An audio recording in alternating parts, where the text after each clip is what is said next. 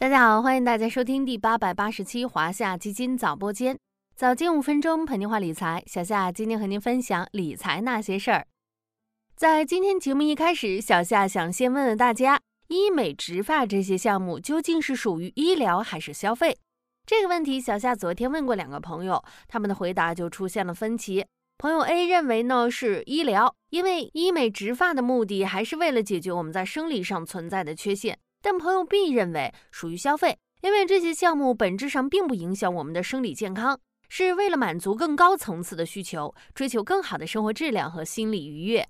究竟谁说的更有道理呢？两个都有一定的道理，因为这些项目本身属于医疗行业一个新的赛道——消费医疗。随着经济回暖，消费医疗赛道今年也呈现出比较强的活力。有机构预计，中国医美市场规模预计在二零二三年超过两千亿元。消费医疗是什么？它本身具有哪些特点和价值？今天就和小夏一起来听听吧。在分析价值之前，咱们还是照例先了解一下概念：什么是消费医疗？一般传统医疗行业是以治病救人为目的，是面向人民群众的生命健康。属于基本医疗保障的医疗行为，比如医院里那些常见的科室，内科、外科、心血管科、神经科，一般都属于传统医疗的常见场景。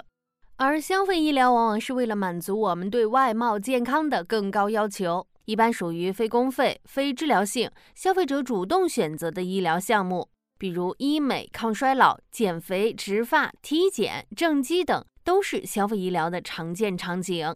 通俗来说，传统医疗是为了看病，消费医疗是为了提高生活品质。正因为这样，消费医疗有这么三个比较鲜明的特点：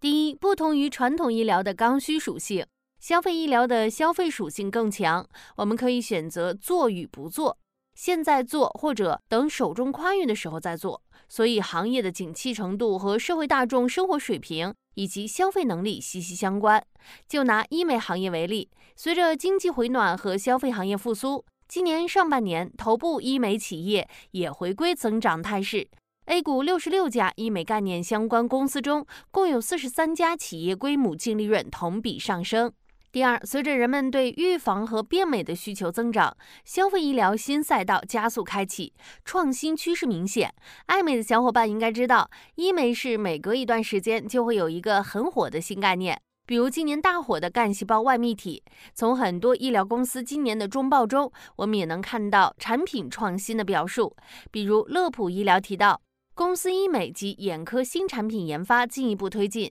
上半年，公司聚乳酸真皮注射填充剂等五款产品推进到临床阶段，角膜塑形镜等两款眼科产品获得注册证，软性清水接触镜等五款眼科产品申报注册，多焦点人工晶状体等三款眼科产品进入临床。第三，新的消费医疗技术激发更多消费需求，消费医疗行业很容易出现一些新崛起的风口或细分赛道。比如近年来快速增长的眼科、口腔护理、儿童口腔。比如美团数据显示，二零二二年眼科热度上升很快，流量增幅超过百分之一百二十。此外，儿童口腔、口腔护理、宠物口腔医疗等等也逐渐成为新趋势。简单总结就是，消费医疗兼具消费和医疗的双重属性，细分赛道多点开花。